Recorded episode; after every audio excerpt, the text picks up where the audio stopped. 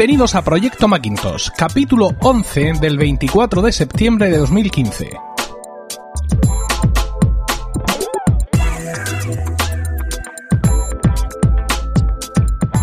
Muy buenas, mi nombre es Emilcar y esto es Proyecto Macintosh, el único podcast en español centrado exclusivamente en el Mac y en OS 10. Este podcast surge con la vocación de hablar solo del Mac, el ordenador en sí, su sistema operativo, sus aplicaciones, sus accesorios. Esto es para los locos, los inadaptados, los rebeldes, que en un momento dado decidimos pensar diferente y optar por otra manera de encender la informática. Esto es solo para los que tienen un Mac, nada de iPhones, iPads, relojes, coches, batidoras o cualquier otra cosa que pueda salir de Cupertino. Esto es para nosotros, los usuarios de Mac. Así que aquí y ahora y para ti comienza Proyecto Macintosh. Bueno, el próximo día 30 tendremos ya el lanzamiento de OS 10.11 El Capitán. Es el nuevo sistema operativo para nuestros Macs que en su Golden Master estoy disfrutando ya desde hace un par de semanas. Bueno, lo de Golden Master está dicho, está dicho con muchas mayúsculas, pero no sabemos, ¿no? Porque hasta ahora, cuando Apple se acaba una Golden Master eh, para desarrolladores o mm, beta tester público, tú sabías que esa Golden Master, esa versión, era justo la misma que iba a salir públicamente para todo el mundo dentro de una, dos semanas o lo que fuera. Sin embargo, acabamos de probar en el otro sistema operativo de Apple en iOS que lo que sacó como Golden Master luego no fue lo que sacó al público, sino que aquellos que tenían instalada la Golden Master el día del lanzamiento oficial de, de, iOS 9 recibieron pequeñas actualizaciones de muy pocos megas, actualizaciones incrementales, digamos, para ponerse al nivel de los otros. No sabemos qué pasará con el Capitán, si esto que tenemos muchos instalados como Golden Master es ya la definitiva, pero bueno, ya nos queda poco para enterarnos Estoy grabando esto, como ya he dicho, jueves 24 de septiembre. Nos quedan seis días para saber si lo que tengo ahora mismo es la buena o recibiré algunos megas extras.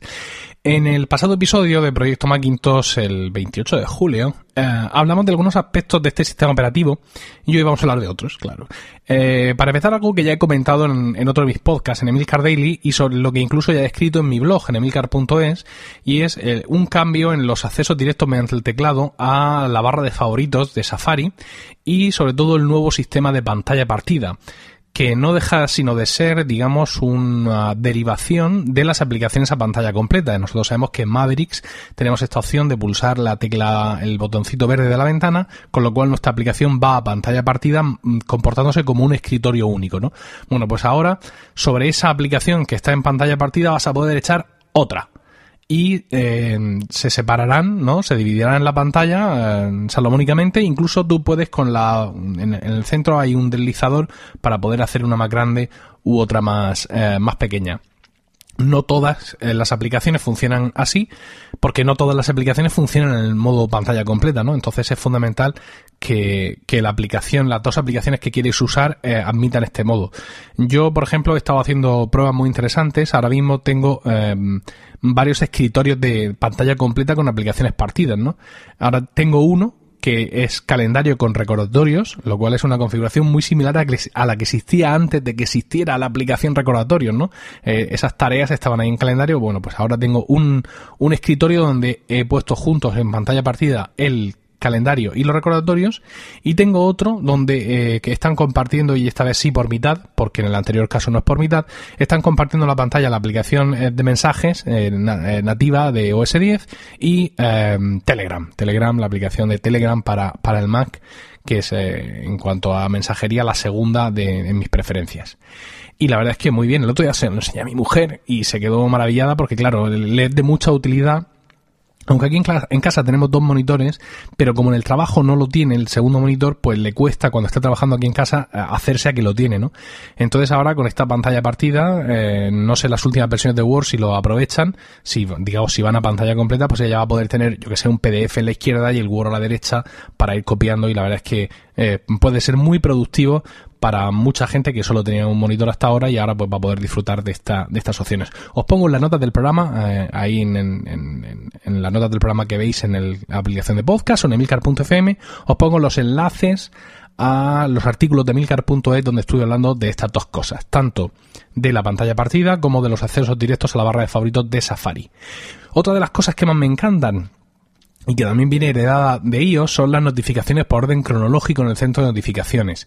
Eh, mm, deslizando un dedo de izquierda, eh, de, perdón, de derecha a izquierda en el trackpad, los dos dedos, perdón, eh, sale a la, eh, en la derecha de la pantalla el centro de notificaciones de OS 10, muy parecido al que podemos ver en iOS, y las notificaciones ahora aparecen eh, completamente ordenadas de manera cronológica si evidentemente elegimos esa, esa opción en las preferencias. Eh, esto es fantástico porque tenemos una pestaña que pone hoy eh, y con un botoncito para borrar todas las de hoy y además están puestas ahí mezcladas por todas las aplicaciones y yo creo que es una cosa más natural a la hora de ver eh, las notificaciones que has tenido hoy en los últimos días. Sigo echando de menos un botón para borrar todas las notificaciones, pero bueno, ya se andará. Eh, otra cuestión que va más, digamos, por las tripas del sistema operativo.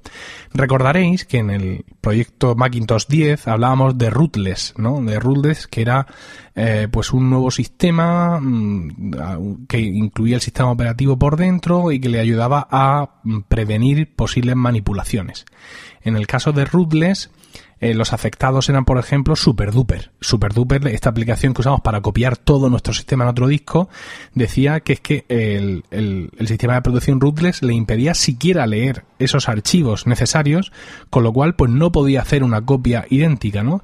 Decían que estaban trabajando en algún tipo de atajo, algún tipo de historia, eh, y a ver cómo, cómo podían conseguir salir de, ese atolladero, ¿no? Pues algo parecido pasa ahora con el SIP, SIP, que es, eh, son sus iniciales en inglés y en español es la protección de la integridad del sistema.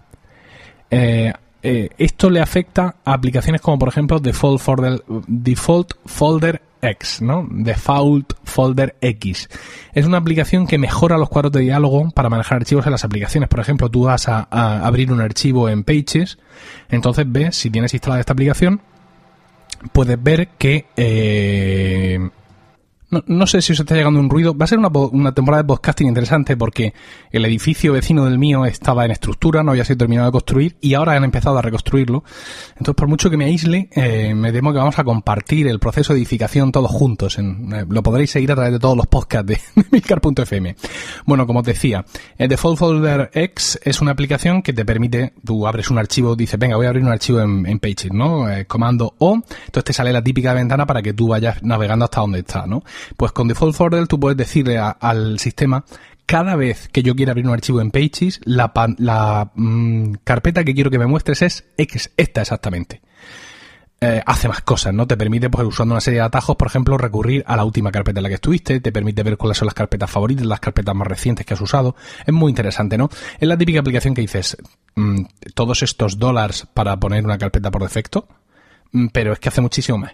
Bueno, pues el caso es que esta aplicación se ve muy afectada por esto y así lo cuentan en su blog, en un artículo que os enlazo ahí en las notas del programa. Dice que el SIP, este sistema, evita que se modifiquen los componentes básicos de OS 10, aunque sea una modificación temporal y que se haga en la propia memoria RAM del sistema, ¿no?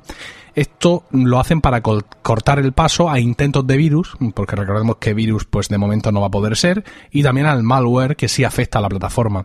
Pero también hace que aplicaciones como Default for the o eh, Bartender, por ejemplo, eh, funcionen correctamente. Estas aplicaciones están buscando otros caminos para hacer lo que hacen, están intentando rehacerse.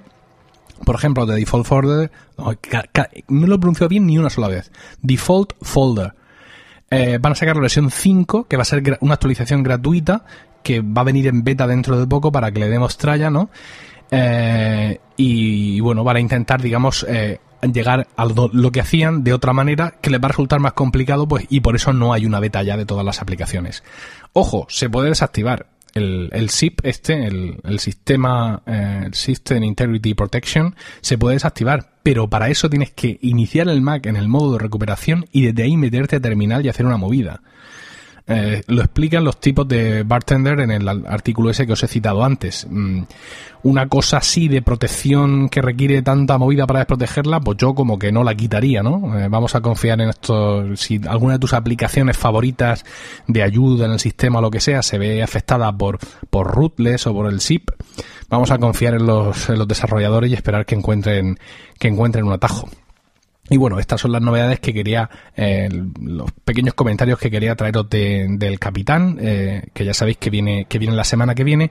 Seguramente una vez que haya salido el capitán eh, oficialmente y que todas las aplicaciones o la mayoría de las aplicaciones empiecen a actualizarse para aprovechar las novedades, podremos hablar mucho más del sistema, ¿no? Porque ahora, vamos a ver, ahora es como tener una raqueta y no tener pelotas. Quiero decir, pelotas para jugar con la raqueta. Eh, tú tienes tu raqueta, esto está muy bien, pero no tienes a lo que darle, ¿no? Eh, pasaba lo mismo cuando tenías la beta de OS 9 eh, unos días antes. No, no, había aplicaciones que aprovecharan las nuevas cosas y exactamente igual con la beta del sistema operativo del, del, Apple Watch, ¿no? Y esa es un poco la situación ahora. Eh, hay aplicaciones que sí ya se están actualizando, mm, por ejemplo ClimaMac. ClimaMac es una, una ClimaMac 3, es la versión actual, es una aplicación que me encanta, es mi aplicación favorita para mantenimiento del Mac. Hay mucha gente que piensa que es eh, que no hace nada, pero mm, a mí me gusta muchísimo, mm, compro cada actualización y no puedo parar de recomendarla, ¿no? Entonces, pues esta gente de ClimaMac, por ejemplo, cuando tú ejecutas la aplicación dentro del Capitán, o de la beta del capitán te dice automáticamente no, esto no, esto no va a funcionar, así que da este botón y automáticamente te descargan una versión también beta de, de, su aplicación que sí funciona ya con el, con el capitán. Eh, una de las cosas de CleanMyMac que todos esperamos es que eh, un, eh, CleanMyMac tiene opciones de, limpieza, de limpieza inteligente del sistema, y una de ellas es limpiar la basura de iPhoto, es decir, eh, coger y lo, eliminarte los duplicados que pueda haber en la biblioteca, distintas operaciones. Claro, iPhoto ya no existe, ¿no? Y aunque CleanMyMac de momento reconoce tu, tu librería de fotos como si fuera una de iPhoto, la realidad es que no le está haciendo nada. También te hace lo mismo con la librería de iTunes. Y lo que esperamos todos es una versión de Clima Mac que se pueda meter en fotos y que los elimine duplicados, que elimine temporales, en fin, que haga lo que antes hacía con iPhoto.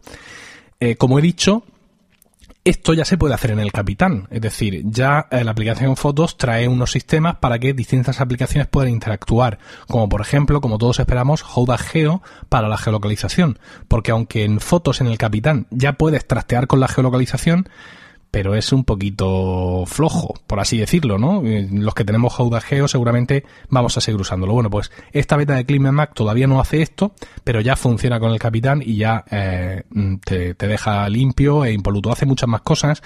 Seguramente en los, eh, en los, programas de Proyecto Macintosh voy a ir hablando de algunas de las cosas que hace Mac porque es una gran aplicación que, que, insisto, no me canso de recomendar. Hoy quiero hablaros precisamente de, de un tutorial, bueno, de un, sí, podríamos decir que han, que han puesto en su página web para, eh, digamos que tu Mac esté preparado para el capitán. Es, eh, está en inglés, en perfecto inglés, pero es muy gráfico, ¿no? Empieza diciendo de qué modelos de, Mac pueden actualizarse al capitán, qué memoria y espacio en disco necesitas, y bueno, pues eh, qué, qué partes o qué pasos o qué opciones de Clima y Mac te vienen estupendas para, digamos, dejar tu Mac limpito y, bueno, pues que puedas instalar la actualización.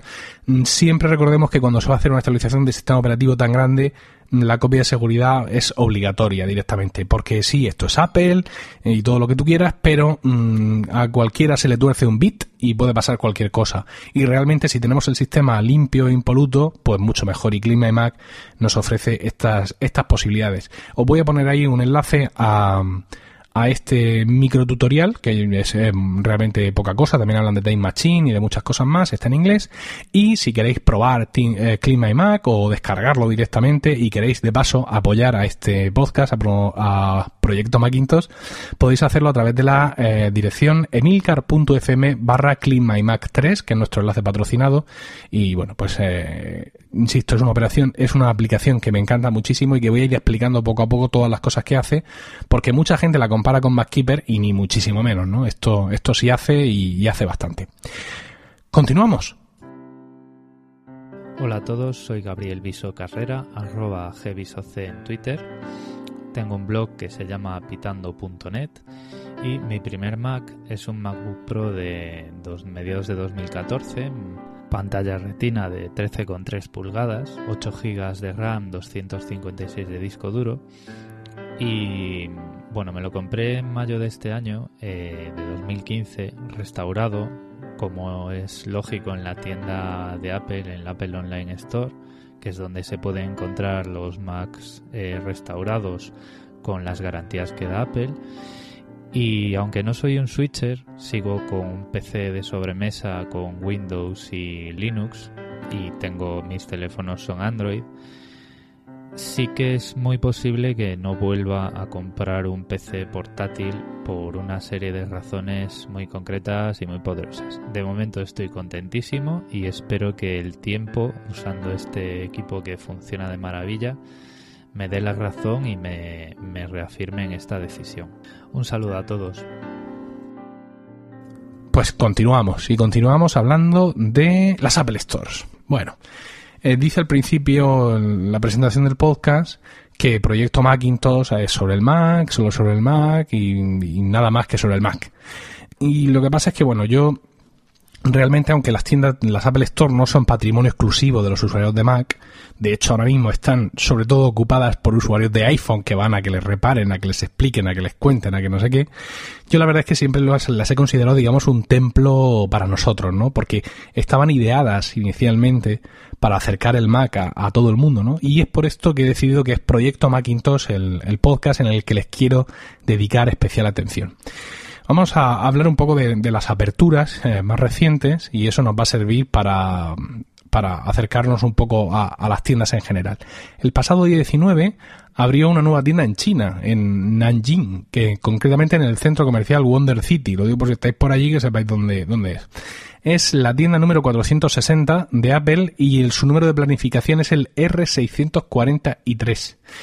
Eh, eso significa que la pensaron ayer y la hicieron al día siguiente. O sea que fantástico. Eh, es la vigésimo cuarta tienda que hay en China. Aquí lo diría, hay 24 Apple Store en China. Ese mismo día, el 19 de septiembre, abrió también la primera tienda en Bélgica, en Bruselas, con un diseño futurista absolutamente espectacular y con un diseño interior a cargo del mismísimo Johnny Ive. Eh, os voy a poner ahí en la nota del programa un enlace a una web de diseño que se llama Design Boom, donde pues hablan un poco de los interiores que ha diseñado eh, Johnny Ive para esta tienda, con fotos estupendas, donde vemos, bueno, cosas fantásticas, ¿no? Es una tienda realmente encomiable. Esta hace la 461, evidentemente, y tiene el R486, es decir, que ya llevan tiempo dándole vueltas.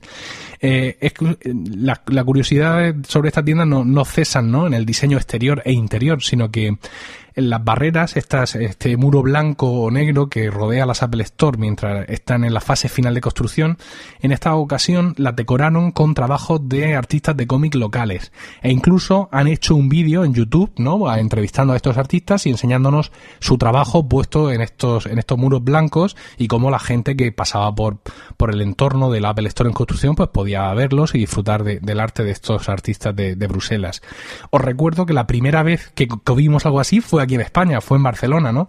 Cuando fueron a abrir la tienda de Paseo de Gracia y nos sorprendieron con esa, mm, esa estilización de una manzana de Apple modernista hecha como con mosaicos y realmente fue la primera vez que Apple hizo algo distinto en, en, en uno de estos muros blancos y creo que tenemos que sentirnos muy orgullosos de que fuera eh, aquí en España, en Barcelona. Y ahora un vistazo al futuro y es que este sábado, día 26, o este sábado para mí, quizás tú lo estás escuchando ya en pasado, abrirá una tienda nueva en Florencia, en Italia, y será una Significant Store, al estar ubicada en un edificio histórico en la Plaza de la República. Esta es la tienda 462 que abrirá Apple. Eh, con el R602 y es la decimosexta tienda que se abre en Italia. Y me he dejado para el final otra tienda, otra tienda que abrió también el 19, como las que he comentado de, de, Bruselas y de Nanjing, pero que no he comentado antes porque no es una tienda nueva, no es una tienda que abre, sino una tienda que reabre. Es lo que se denomina la Company Store de Apple, que es la tienda que tienen allí en la sede de Apple en Cupertino. Esta tienda hasta ahora era una tienda pequeña donde exclusivamente se vendía merchandising de Apple. De hecho, era el único sitio en el mundo donde se vendía merchandising de Apple. La cerraron antes del verano para una reforma y lo que nos han devuelto es una tienda completamente eh, reformada, claro, evidentemente, eh, y una tienda en la que, digamos, mucho más grande, con un espacio mucho más generoso, que parece más una tienda, quiero decir, ocupa eh, la parte baja de uno de los edificios de Apple, con unos escaparates de cristal muy amplios, ¿no? Es decir, es como cualquier tienda de Apple que ocupara el bajo de cualquier edificio. Y por primera vez, desde que esta tienda se concibió, ya no es una tienda que solo vende camisetas y tazas, sino que ya es una tienda completa, ¿no? Que vende todo tipo de dispositivos, que tiene su Genius Bar, que tiene pues todos los servicios que suele tener una, una tienda de Apple, ¿no? Eh, mucha gente que va allí pues tiene la oportunidad, evidentemente, me estás allí, pues si te compras cualquier cosa, ¿vale? Pero tú vas allí a por lo que venden allí, digamos, en exclusiva, ¿no? Que son el, el merchandising de Apple, estas camisetas de he estado en Cupertino y esto es todo lo que puedo decir y todo este tipo de, de, de bromas. Os pongo también ahí unos enlaces, eh, algunos de los, blogs que han hablado de, de esta reapertura y de las fotos que han sacado porque también la tienda tiene un interiorismo la verdad es que muy muy interesante y bueno ya creo que con esto hemos dejado de, de, hablar de las tiendas pero no quiero salirme del todo de la tienda porque quiero comentaros algo que ocurría en las tiendas y que ya no va a ocurrir más eh, y es que mm, Apple ha decretado por así decirlo el final del servicio one to one este servicio one to one uno contra uno eh, pues venía un poco a subrayar que las tiendas de Apple son servicios, ¿no? Su, su lema durante años, de hecho, ha sido ven para comprar, vuelve para aprender. Eh, pues uno de los pilares de este lema va a caer dos días antes de que salga el capitán, eh, ya que el servicio One to One pues será discontinuado por Apple el día 28 de septiembre. Este servicio existe desde 2007 y supone que por 99 dólares o equivalente en otras monedas a la compra de un nuevo Mac, pues tú tienes la posibilidad de durante todo un año reservar citas con un creativo para aprender a hacer cosas con tu Mac. Pues para que te solucione problemas, para aprender desde cero, para lo que sea. Dice Apple que es un sistema que está muy poco usado, y que claro, tiene que tener personal, digamos, disponible por si las moscas, ¿no? Entonces que prefiere derivar todos esos recursos humanos a los cursos estándar que están abiertos a todo el mundo, ¿no? En las Apple Store se hacen cursos de mm, aprovecha GarageBand en tu Mac, aprovecha Pages en tu iPad, todo ese tipo de, de cosas. Eh, como es cierto que mucha gente compraba el one-to-one exclu exclusivamente para que le hicieran la migración de su sistema anterior, Apple ha manifestado ya que en otoño sacará un servicio de pago exclusivo para eso. Es decir, cuando tú compres un nuevo Mac no podrás pagar 100 dólares por el one-to-one, pero sí podrás pagar mmm, lo que sea, que no sé lo que será, para que te hagan la migración desde tu antiguo dispositivo, ¿no? Aquellos que ahora mismo están disfrutando de un programa one-to-one, pues evidentemente lo pueden terminar, ¿no? Cuando les, les caduque, pero no habrá ya nuevas incorporaciones ni posibilidad de renovar. O sea que esto, esto se cae. Eh, yo nunca lo usé realmente porque nunca he comprado un Mac en un Apple Store, ahora que lo pienso. Es verdad. El, bueno, claro, lo he comprado en Apple Store Online, pero no son servicios que ofrecen las tiendas. Yo mis Macs, el primero fue un distribuidor en Murcia, el segundo el portátil en el corte inglés, el otro portátil lo compré en la FNAC, el segundo iMac en la Apple Store Online, el Mac Mini lo compré en Benotac, fue una de las últimas ventas que hizo Benotac aquí en Murcia antes de cerrar, así que nunca, vamos, no lo hubiera comprado porque, en fin, eh, modestia aparte no lo necesito, pero que tampoco he tenido la, la oportunidad.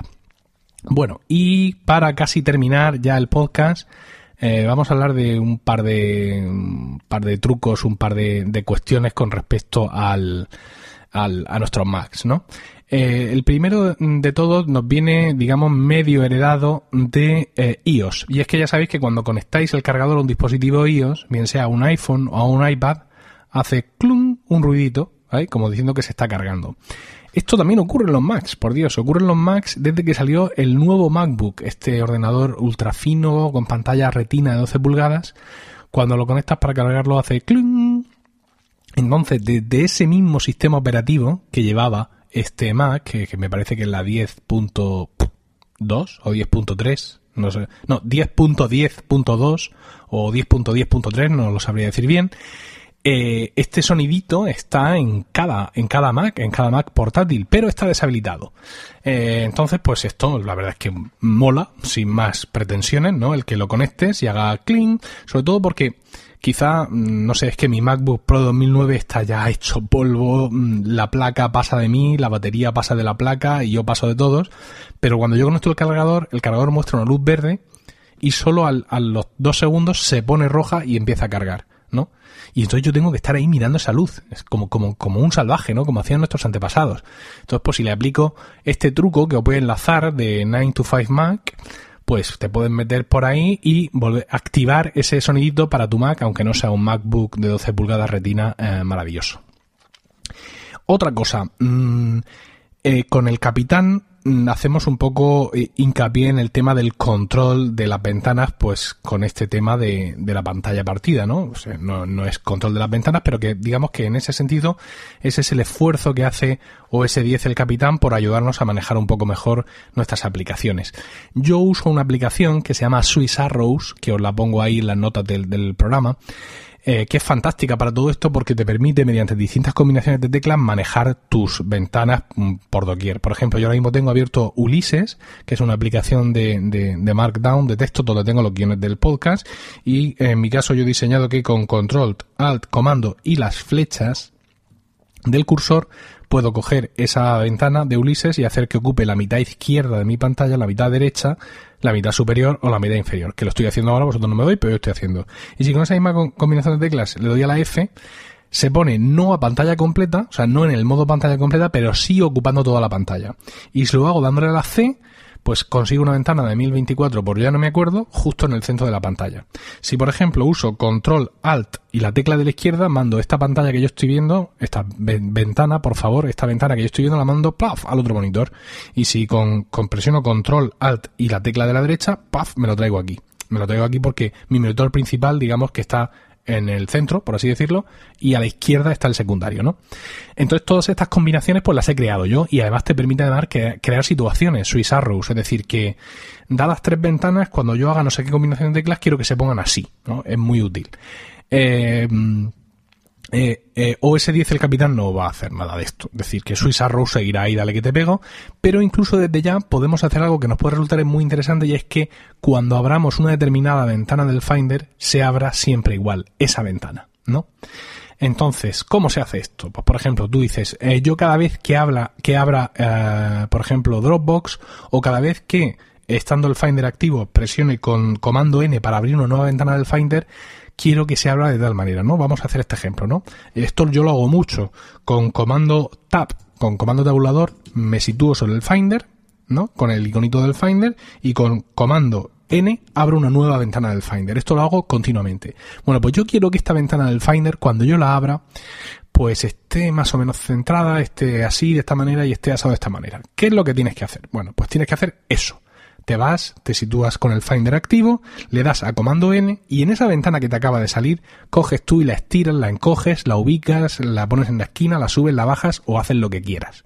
Una vez que ya tienes la ventana de tu corazón y de tu vida, eh, lo que tienes que hacer es eh, coger y con la ventana delante, ¿no? Con el Finder activo, pulsar comando Alt W para que se cierren de golpe eh, todas las ventanas.